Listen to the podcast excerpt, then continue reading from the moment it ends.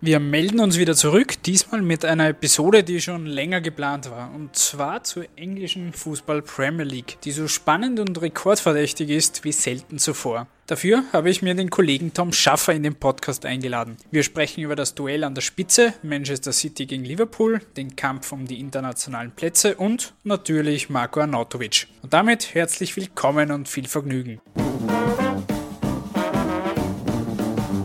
Der Kuriersport Podcast. Ein wenig Sport für zwischendurch von und mit der Kuriersportredaktion und Moderator Stefan Berndl. Ich freue mich ganz besonders, den Tom hier im Podcast begrüßen zu dürfen. Wir haben uns das lang jetzt ausgemacht. Es ist lang nichts geworden.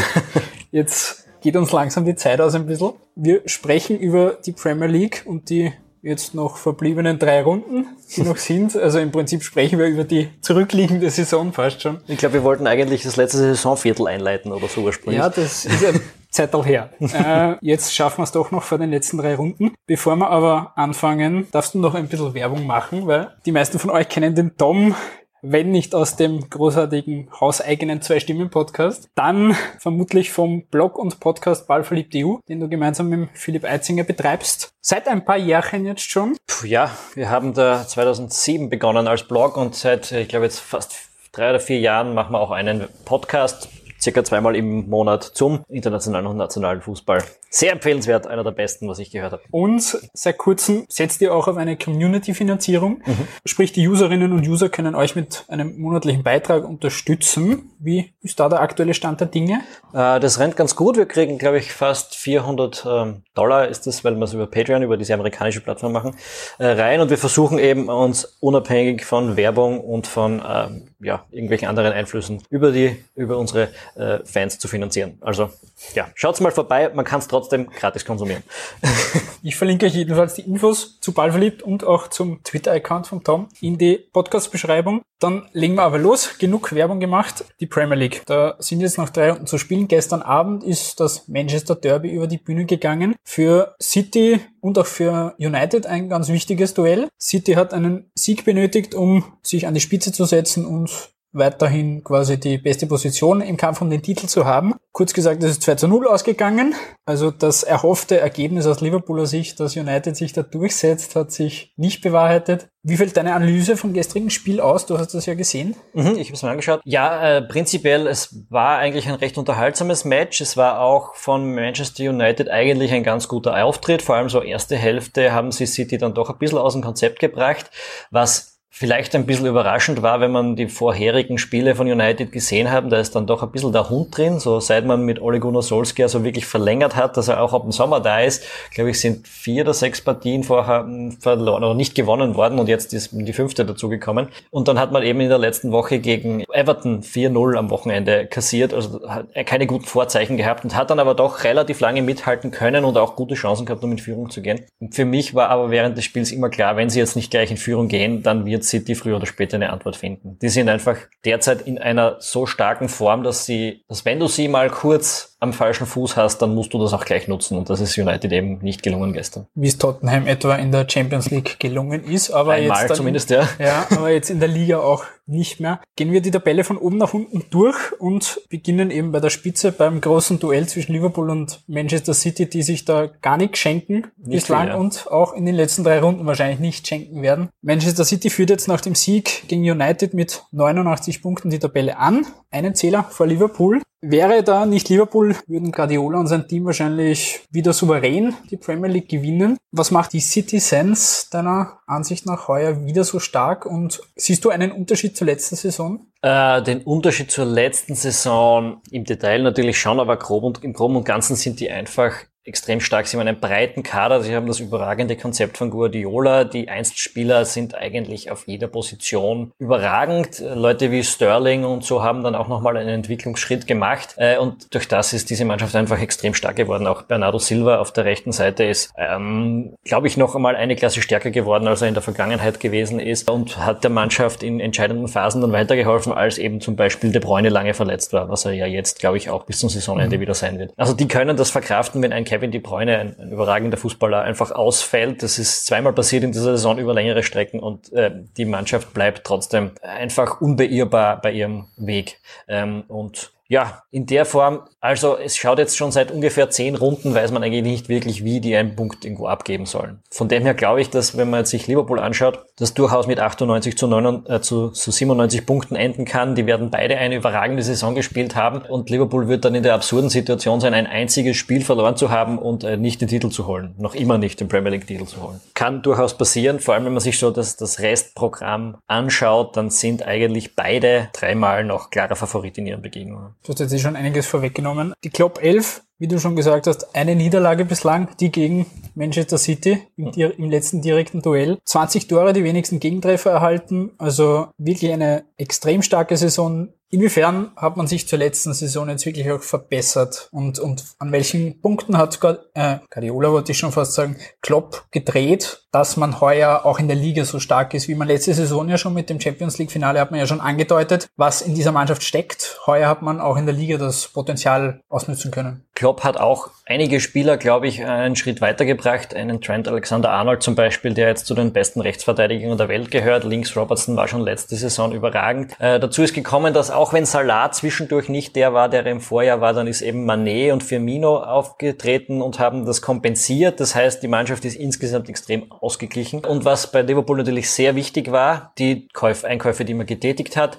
Einerseits Fabinho, der im Mittelfeld ähm, nach einer gewissen Eingewöhnungsphase ein wirklich wirklich, starker Teil der Mannschaft wurde, auch Cater in gewissen Phasen der Saison. Und andererseits natürlich Van Dijk. Ich meine, der ist jetzt schon im letzten Winter gekommen, aber letztes Jahr war er nur ein halbes Jahr dabei quasi. Diesmal die komplette Saison mitgespielt und ähm, für mich mit Abstand der beste Verteidiger der Welt momentan. Auch, auch im Tor äh, mit Allison hat man äh, einen guten, einen guten zusätzlichen Mann geholt, der zwar Fehler gemacht hat, aber nie Fehler, die teuer waren, also die, die schlussendlich von der Mannschaft dann kompensiert werden haben können. Und sonst aber auch überragende Leistungen gebracht hat. Also insgesamt, Liverpool hat den Kader vergrößert, hat den Kader verbessert. Äh, das war letztes Jahr ein bisschen ein Problem. Man ist immer noch nicht auf dem Level, wo Manchester City ist, glaube ich. Aber äh, ja, ich meine, diese Saison spricht für sich. Äh, eine Niederlage aus 35 Spielen, äh, wieder im Champions League Halbfinale zumindest. Ganz sicher eines der überragenden Teams in Europa momentan. Drei Spiele stehen jetzt für beide Teams noch aus. Liverpool hat jetzt am Freitag Huddersfield, dann Newcastle und Wolverhampton. City dagegen Burnley, Leicester und Brighton. Beide werden alle Spiele wahrscheinlich gewinnen müssen, um überhaupt noch eine theoretische Chance zu haben, sprich, wenn einer auslässt, wird es wahrscheinlich entschieden sein. Siehst du? Fußball, bloody hell, ja. hat einmal einer gesagt.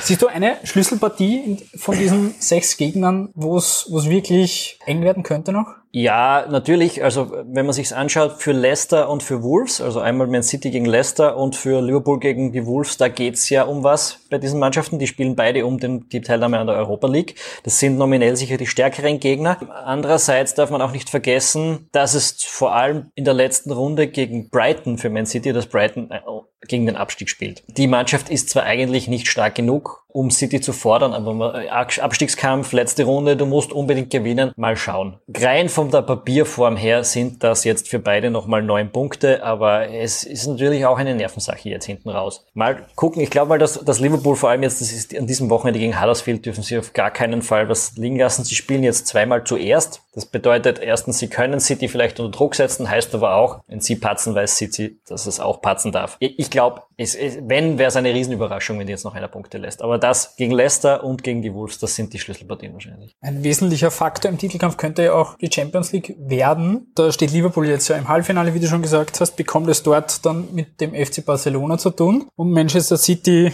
ist gegen Tottenham ja ausgeschieden. Die können sich jetzt voll auf die Liga konzentrieren, denn FA Cup haben sie noch gegen Watford Mitte Mai, aber da ist noch ein bisschen Zeit hin. Wenn man sich auch die beiden Kader jetzt ansieht, du hast ja schon gesagt, Liverpool hat ein bisschen aufgestockt, trotzdem hat Man City deutlich den breiteren und besseren Kader. Inwiefern kann diese Doppelgleisigkeit von Liverpool jetzt noch zum Saisonende da auch eine Rolle spielen? Ich glaube, die hat bisher eine größere Rolle gespielt, weil in, in, den vorherigen Runden und vor allem auch in der Gruppenphase, da ist das, das, das Aufkommen an Spielen viel dichter. Jetzt hinten raus, äh, ja, du hast, glaube ich, so alle zwei Wochen dann halt dieses zusätzliche Match. Aber das ist, das können die kompensieren, sofern sich nicht irgendwer jetzt Wichtiges wehtut. Wenn sich Van Dijk gegen Barcelona im ersten Spiel verletzt, dann ist das natürlich Katastrophe für Liverpool.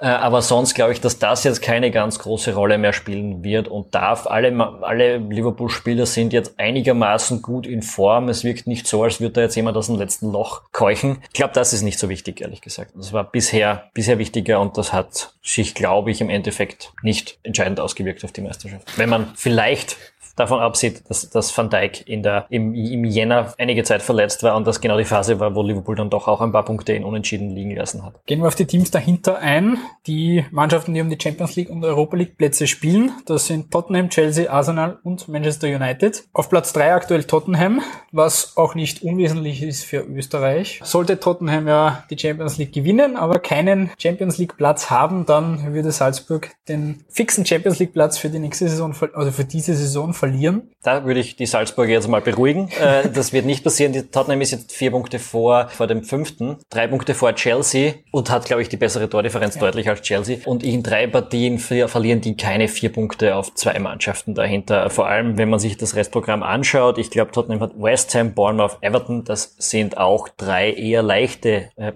Lose. Also ich glaube, Tottenham wird sich wahrscheinlich als Dritter äh, durchsetzen. Ist auch für mich das drittbeste Team der Liga in dieser Saison. Die haben einen Hänger gehabt nach der Winterpause, nicht mehr ganz den Tritt gehabt, aber die spielen, wenn es drauf ankommt, auch überragenden Fußball und es ist kein Zufall, dass die im Halbfinale der Champions League sind. Was ja übrigens gegen Ajax, Ajax gilt ja dasselbe, wenn die ins Finale kommen und das gewinnen ja. würden, sind die Salzburger auch wieder nicht dabei.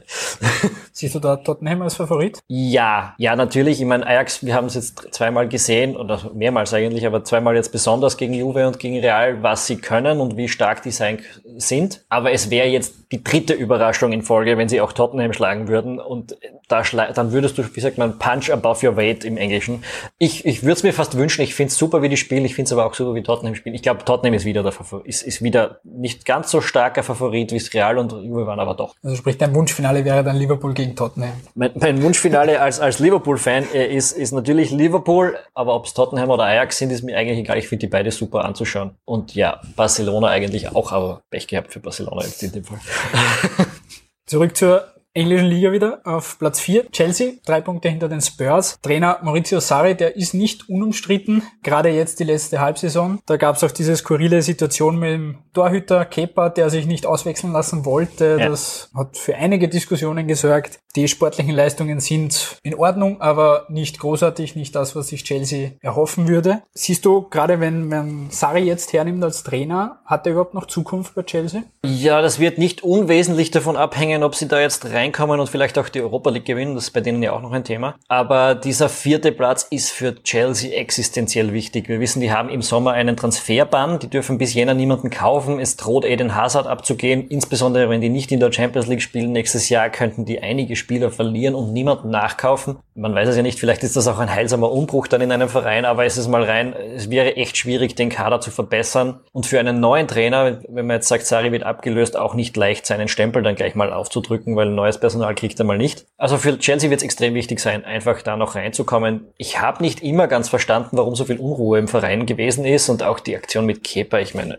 geisteskrank, ja, von vorne bis hinten, was da passiert ist. Wenn man sich die Situation damals nochmal in, zu, zu, in Erinnerung ruft, da verliert man vorher 6-0, glaube ich, gegen mhm. City. Es wird in Frage gestellt, ob die Mannschaft überhaupt konkurrenzfähig sein kann an der Spitze und danach im, im, im Halbfinale des Cups spielst du eine sehr, sehr starke Partie, rettest dich in die 118. Minute und mit der Aktion untergräbt Kepa wieder die komplette Arbeit und gewinnt dann äh, und, und, und, und greift dann sogar im Elferschießen nochmal daneben. Also unfassbar. Ähm, Habe ich nicht verstanden, warum Sari dann immer gleich so schnell hinterfragt worden ist, aber hinten raus jetzt gibt's natürlich schon einige Differenzen anscheinend mit der Mannschaft. Gerade natürlich Hazard ein großes Thema. Da droht ein Abgang zu Real Madrid. Der ist mit 16 Toren und 13 Vorlagen der wesentliche Mann bei Chelsea, auch in dieser Saison. Besonders, ja, sogar. Ja. Bei der letzten Saison unter Mourinho, da hat er sich ja abgemeldet. Er ist auch jetzt nicht in Topform, muss man sagen. Also es gibt durchaus Kritik, aber er ist natürlich ein überragender Kicker, wenn er, wenn er in Form ist was er, was er oft genug ist, ja.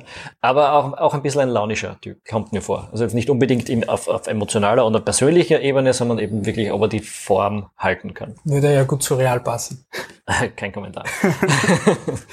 Wir kommen zu Arsenal. Die haben in dieser Saison erstmal seit langem nicht mehr Arsene Wenger auf der Trainerbank, sondern Unai Emery, der von PSG gekommen ist. Letztes Wochenende gab es jetzt gegen Crystal Palace eine 2 zu 3 Niederlage, jetzt am gestrigen Mittwoch die nächste Niederlage, ein 1 zu 3 gegen Wolverhampton. 66 Punkte hat man aktuell, steht auf Rang 5, das ist ungefähr das Leistungsniveau der letzten beiden Saisonen. Also nicht wirklich ein Schritt nach vorne, vielleicht auch nicht unbedingt einer zurück. Wie sieht das, ist das für die Ansprüche Arsenals und das, was man sich auch mit den neuen Trainer jetzt erhofft hat, ist das aufgegangen oder? Erhofft mit Sicherheit nicht, aber es ist durchaus nicht weit von dem, oder es ist ziemlich das, was man sich vom Verein, glaube ich, erwarten sollte. Man ist nicht das ganz große Schwergewicht wie City, man hat nicht den Kader wie Liverpool, man hat nicht die Finanzen von Manchester United und Chelsea, glaube ich. Weiß ich jetzt nicht ganz sicher, wie die Reihenfolge da so rennt. Aber Arsenal seit Jahren, es ist ja kein Zufall. Es ist nicht so, dass Arsenal Wenger kompletten Mist getrieben hätte dort und deshalb ist Arsenal da rausgerutscht aus den Top 4, sondern der Bau des Stadions, die Kosten, die, die Kaderplanung, die dadurch beeinflusst wurde, das hat sich alles ausgewirkt. Arsenal ist ein Team, das in die Top 4 der Premier League kann, aber wenn die alle sechs so stark sind, wie sie derzeit sind, eben nicht muss. Dazu kommt für mich, also ich war immer ein großer Freund von Arsene Wenger und ich hätte ihn nicht rausgetrieben, wie das manche Fans vielleicht getan haben. Also ich glaube, wenn die Saison mit Wenger gespielt worden wäre, hätten wir schon wieder seit drei Monaten die Wenger raus Plakate auf den, auf den Tribünen. Es hat sich jetzt nicht wahnsinnig viel zum Besseren äh, gewendet unter Emery. Die Mannschaft kann wirklich stark spielen, hat sie aber auch unter Wenger gekonnt und sie ist dann teilweise extrem unkonstant und, und bringt auch wieder extrem schlechte Leistungen zwischendurch. Und last but not least haben wir da im Topfeld Manchester United, ja. über die wir eh am Anfang jetzt auch schon kurz gesprochen haben. Die haben eine sehr turbulente Saison hinter sich. Ja, einmal der Abgang von Jose Mourinho, der nicht unbedingt harmonisch war. Harmonisch war, sagen wir es so. Dann ihm ist Ole Gunnar Solskjaer gefolgt im Dezember, der dann kurz danach in seinem Amt bestätigt worden ist, auch über die Saison hinaus, was jetzt vielleicht manche ärgern wird. Es hat kurzzeitig hat eine Siegesserie gegeben, da hat man alles gewonnen. Ja, doch, schon relativ lang sogar, ja. ja. Dann ist so ein bisschen der Einbruch gekommen, du hast es ja am Anfang auch schon gesagt, ebenso auch mit dieser Verlängerung seines Vertrags ist irgendwie so dann dieser Nimbus des Unbesiegbaren auch verloren gegangen und jetzt gerade die letzten Partien hat sehr viele Niederlagen gegeben. In sechs Ligaspielen jetzt vier Niederlagen, darunter eben eine 0 zu 4 Klatsche gegen Everton, das 0 zu 2 jetzt gegen City gestern. Wobei ich würde jetzt sagen, dass das äh, 0 zu 4 gegen Everton ist so das einzige wirklich, die einzige wirklich schlechte Leistung gewesen und die einzige, wo, wo sagt, das war nicht gut genug und ja, sowas gibt's halt Gut, gegen City ja. darf man 2 zu 0 verlieren. Ja. Aber was ist jetzt generell von Solskjaer als Trainer zu halten? Ist er, jetzt, ist er jetzt so gut, wie es diese Siegesserie war? Ist er so schlecht, unter Anführungsstrichen, wie es jetzt die letzten Partien irgendwie ergebnistechnisch ausschaut? Und, und was ist von Man, Man United jetzt generell in dieser Saison zu halten? Ja, um jetzt nochmal auf, auf Solskjaer zu kommen. Ähm, ich glaube, er ist nicht so gut, wie die Siegesserie gewesen ist. Er ist jetzt natürlich auch nicht so schlecht, wie es seit der Verlängerung gelaufen ist. Also er passt da schon ganz gut hin. Er hat so ein bisschen den, den Touch der späten 90er Jahre wieder zurückgebracht. Aber, und das hat man jetzt gegen City auch gesehen, er ist kein überragender Trainer. Er wird die Mannschaft jetzt nicht zum herausragenden Team der Premier League gestalten können. Ich war ein bisschen überrascht über die Verlängerung, vor allem schon zu dem Zeitpunkt. Es hat für mich eigentlich keinen Grund gegeben, jetzt nicht bis zum Ende der Saison zu warten und zu schauen. War relativ früh dann ja. eigentlich schon. Man hätte sich durchaus ein bisschen länger abwarten können wie er eben in diesen großen Partien, das war ja einerseits dann gegen Barcelona und auch gegen Man City, wie er sich da tut, weil er sich da auch mit den Top-Mannschaften und den Top-Trainern messen kann. Und das hat er beides ein bisschen verloren.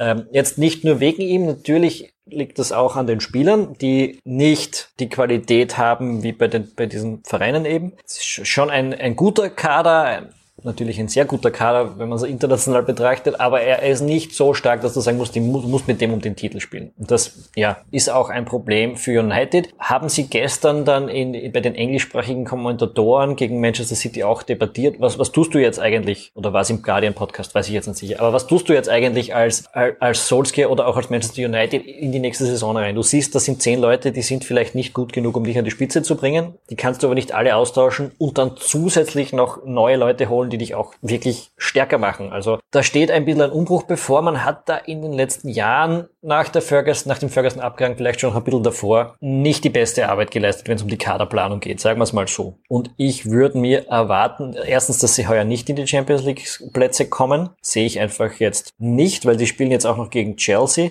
und eventuell in der letzten Runde geht es dann auch für Cardiff noch um was, wenn sie gegen die spielen. Und die müssten ja jetzt doch äh, eben auf, auf Chelsea schon was aufholen, die müssten auch Arsenal überholen. Und ich glaube nicht, dass ihnen das noch aufgehen wird. Also ich glaube, United wird nächstes Jahr in der Europa League spielen. Man sieht es, glaube ich, auch gut an den, an den Trainerwechseln, die da seit Ferguson waren, dass da eigentlich die Kontinuität, die da unter Ferguson, die jahrzehntelang da war, eigentlich relativ verloren gegangen ist und das, dem läuft man da jetzt noch immer hinterher. Ja, wer war da? David Moyes war mal der eine, ja. dann war Van Gaal, dann äh, der letzte Mourinho und jetzt Dings. Also das ist auch von der Philosophie her nicht ganz so konsistent, kommt mir vor. Und der einzige, okay, ich meine, Van Gaal ist natürlich auch ein Top-Trainer, aber auch schon auf einem gewissen Alterslimit gewesen und von der Innovationskraft vielleicht her. Und dann eben auch ein komplett anderer Trainer als Mourinho, der der einzige wirkliche Superstar-Trainer war. Und wenn man sich die anderen zwei anschaut, Moyes und jetzt eben auch Solskjaer, das ist irgendwie also sehr schwer vorstellbar, dass Manchester City einen der beiden geholt hätte irgendwie. Oder auch, keine Ahnung, dass Liverpool momentan äh, auf so einen zurückgreifen würde oder geschweige denn Barcelona oder, oder dass einer davon bei Real Madrid coachen würde. Also keine, keine Superstars. Ja, ich glaube wirklich, die haben da einiges verbockt in den letzten Jahren, beziehungsweise ist es ihnen einfach nicht immer aufgegangen. Es manchmal gehen Dinge auch schief, die vielleicht am Papier gar nicht so schlecht gingen. Gehen wir ein paar Plätze nach hinten. Da haben wir West Ham mit Marco Arnautovic auf Platz 11 aktuell. Der hat auch eine turbulente Saison hinter sich. Marco Arnautovic ja. hat sich da im Winter ein wenig mit Transfergerüchten, dass er nach China wechselt, da ein wenig selbst in die Bredouille gebracht, hat auch der Bruder, der Manager nicht unbedingt geschickt agiert, hat sich da auch unter den Fans nicht unbedingt viele Freunde gemacht, war dann lange auch nicht im Kader, hat jetzt die letzten Wochen wieder regelmäßiger gespielt. Wie schätzt du seine aktuelle Situation bei West Ham ein? Ja, wie du sagst, er hat sich da in die Bredouille gebracht, ein bisschen selbst. Ich meine, okay, das Angebot, das da war, das hat er sich jetzt nicht ausgedacht, äh, ist natürlich auch was, worüber man legitim nachdenken kann. Da geht es um wirklich viel Geld und die Tatsache, dass man mit West Ham keine Titel holen wird, was bleibt dann als Fußballer vielleicht noch? Wenn, warum solltest du dann nicht äh, 30 Millionen mehr verdienen, wenn du eh so oder so keine wichtigen Titel hast? Vor allem in dem Alter, in dem er jetzt ist, er ist jetzt 30 geworden. Aber er hat sich ein bisschen in die Bredouille gebracht. Er war im Herbst in einer fantastischen Form, hat wirklich großartigen Fußball gespielt und ist Publikumsliebling bei West Ham geworden. Mit der Aktion hat das natürlich einen Dämpfer erhalten. Ich habe aber immer gesagt, ist wurscht, wenn er in den nächsten Runden einfach wieder drei Türe, Türel schießt, was was er davor eben getan hat. Das Problem war, er hat sich dann gleich verletzt. Dann ist das mal nicht gut gegangen, dann ist die Formtiefe gekommen, das Formtief gekommen. Pellegrini, der Trainer, hat ja auch gesagt, er sieht bei Anautovic jetzt nicht, dass er sich zu wenig einsetzt oder dass er mit dem Kopf woanders ist, sondern die Form stimmt dann halt jetzt einfach hinten raus nicht. Ja, man wird sehen, es gibt bei West Ham im, im Umfeld, habe ich gelesen von, von Journalisten, die in dem Umfeld sind, ähm, oder auch anderen Experten dies, die Mutmaßung, dass er im Sommer vielleicht doch nach China geht, würde ich schade finden, weil ich finde, er passt super zu West Ham, er passt super in die Premier League und ja, ich habe ihn, ich habe ihm die letzten zwei Jahre vor allem eigentlich sehr gern zugeschaut, auch bei Stoke schon vorher, aber in den letzten zwei Jahren bei West Ham hat er wirklich großartig gespielt und fürs Nationalteam wäre es schade, wenn, der, wenn er da nach China gehen würde. Und er hat bei West Ham in das Team auch relativ gut reingepasst. Ja, äh, es ist eine Stufe unter Weltklasse, äh, unter der Topklasse von der Premier League vor allem, aber halt ein Team, das so um diesen, man sagt in England Everton Cup, also um die Europa League, den sechsten Platz, den siebten Platz mitspielen könnte. Ähm, und dort passt er gut hin. Es, es hat in den letzten fünf Jahren vielleicht zwei kleine Fenster gegeben, wo er noch einen Club weiter rauf gehen hätte können, aber das sehe ich jetzt eher zugehen, gar nicht so, weil er schlechter geworden ist, sondern weil die Clubs Spieler wie ihn momentan nicht brauchen dort äh, an der Spitze. Und drum, ich finde, West Ham ist eine, eine tolle Station für ihn gewesen. Oder ist noch immer so. Gehen wir noch ein Stück nach hinten, bevor wir über den Abstiegskampf nur ganz kurz noch reden. Auf Platz 16 haben wir Southampton mit Trainer Ralf Hasenhüttel und dessen Bilanz kann sich durchaus sehen lassen. Der ist im Dezember gekommen. Davor hat es eine Bilanz von einem Sieg, sechs Unentschieden, acht Niederlagen gegeben. Er hat das Ganze ordentlich umgedreht. Jetzt hat acht Siege, drei Unentschieden und acht Niederlagen gegeben. Dass er als Trainer einiges drauf hat, hat er schon bei Leipzig gezeigt. Jetzt auch bei Southampton. Wie siehst du seine Arbeit in England, die er leistet und also im Endeffekt der Abstieg ist so gut wie verhindert, also da wird wohl nichts mehr passieren. Sollte nicht, ja. Ähm, wie siehst du seine Arbeit dort? Ich glaube, er arbeitet sehr gut, er arbeitet so gut, wie er das vorher getan hat. Ich glaube, er ist wirklich ein, ein, ein sehr guter Trainer auch, der es vielleicht auch noch ähm, einen Schritt weitermachen kann, vielleicht auch sogar mit Southampton, weil was man schon sagen muss, Southampton hat am Anfang der Saison nicht so schlecht performt, wie es die Tabelle dargelegt hat. Als, als Hasenhüttel dann gekommen ist, war man eigentlich in vielen Spielen sehr knapp dran, hat gute Leistung gebracht, ein paar unglücklich verloren oder nicht gewonnen zumindest. Und das, ich habe als er gekommen ist gesagt, ist eine super Station für ihn, weil das wird sich wenden bei Southampton. Der Kader ist kein, keiner, der eigentlich absteigen darf und wird. Und genauso ist es dann auch tatsächlich gekommen. Die Mannschaft hat sich erfangen. Hasenhüttel hat die nötigen Adaptionen vielleicht auch gemacht. Und er kann jetzt quasi für sich reklamieren, dass er die Mannschaft vor dem Abstieg gerettet hat, nach vorne gebracht hat, ohne Wunder wirken zu müssen. Also das ist, äh, das war, war da nicht die Aufgabe, sondern er hat einfach schauen müssen, dass die Mannschaft nicht in einen Strudel gerät, sie, wo sie dann unterhalb ihres eigenen Werts performt, wie das zum Beispiel, glaube ich, bei Fulham passiert ist in dieser Saison. Also die Mannschaft wäre auch besser, als was dann tatsächlich rausgekommen ist. Ja, Fulham, die werden sicher absteigen, das gemeinsam schon, mit ja. Huddersfield. Cardiff hat als 18. noch theoretische Chancen, oben zu bleiben, hat aber drei Punkte Rückstand auf Brighton und auch das schlechtere Torverhältnis. Wird auch für die schwer, das noch zu halten. Wird sicher schwer, ist aber schlussendlich doch noch spannender geworden, als ich geglaubt habe. Und wird auch, glaube ich, vielleicht noch ganz spannend, weil Cardiff ist in einer aufsteigenden Form. Wirklich, die spielen äh, nicht schlecht, spielen immer ganz gut mit in den Partien jetzt. Brighton hingegen überhaupt nicht. Das Restprogramm von Brighton ist natürlich dann auch noch ein Horror. Die spielen Man City, Arsenal und noch irgend so ein hartes Los. Also, wo war das? Brighton? Newcastle. Und Newcastle. Ah ja, Newcastle, Arsenal und Man City, genau. Und die spielen momentan nicht so, äh, dass man annehmen könnte, dass sie da irgendwo in die Nähe kommen. Dass sie die drei Punkte Vorsprung haben und bessere Tordifferenz ist wirklich so das Einzige, was für sie spricht. Das ist natürlich nicht unwesentlich, aber Cardiff kann gegen Fulham vor allem, also Fulham ist weg, Palace ist gerettet und bei Manchester United am Schluss geht's vielleicht um nichts. Ähm, für die schaut von der, von der Auslösung her also deutlich besser aus und die Form stimmt auch eher. Ich glaube, das könnte wirklich auf Punktegleichheit oder einen Punktunterschied rauslaufen am Schluss. Gut, wo wir die Tabelle jetzt durchgegangen sind, generell so aus dieser Saison die drei verbliebenen Runden mal ausgeklammert. Die sind ja auch im Bild erledigt. Was waren so für dich die Tops und Flops der bisherigen Premier League Saison? Die Tops und Flops der bisherigen Saison. Ich meine, die Tabelle legt's ja eh nahe. Ich bin enttäuscht von Fulham äh, gewesen, die Mannschaft. Ich mag erstens den Club. Ich bin, wenn ich in London bin, gerne dort im Stadion. Und die hätten eigentlich einen besseren Kader, als was dann da rausgekommen ist. Top. Natürlich, dass es ganz allgemein gesagt jetzt immer noch um so viel geht. Also es geht um den Titel, es geht um die Champions League, es wird noch um die Europa League gerettet und auch der Abstiegskampf ist noch nicht gelaufen. Also die Liga ist extrem spannend an allen Ecken und Enden. Und die Qualität, glaube ich, ist sehr hoch. Für mich ist es die stärkste Liga äh, derzeit der Welt natürlich, wenn es in Europa so ist. Und die Flops, Flops habe ich jetzt eigentlich sonst wenige, muss ich sagen. Also so richtig enttäuscht hat mich jetzt sonst außer, außer Fulham niemand. Gut, dann wollen wir es hiermit gut sein lassen. Danke Tom, dass du dir die Zeit genommen hast und endlich mal im Podcast jetzt mitgemacht hast, nachdem wir es schon so lange jetzt geplant haben. Wie gesagt, schaut gerne beim Tom bei Ballverliebt.eu vorbei, unterstützt den Tom und den Philipp gerne. Sei an dieser Stelle nochmal erwähnt. Kommt einfach vorbei. Wenn ihr es noch nicht kennt, wird es nicht gleich unterstützen, aber schaut es euch mal an. Wenn ihr für sowas gerne Geld hergibt, dann seid ihr beim Tom genau richtig. immer, immer, ja. Äh, na, aber das ist, das ist mal nicht der erste Punkt. Ne? Zuerst muss man uns mal Gefallen finden und dann kann man sich überlegen, ob man zahlen will. Damit verabschieden wir uns jedenfalls und bis zur nächsten Episode. Danke, Tom. Sehr gerne. Ciao.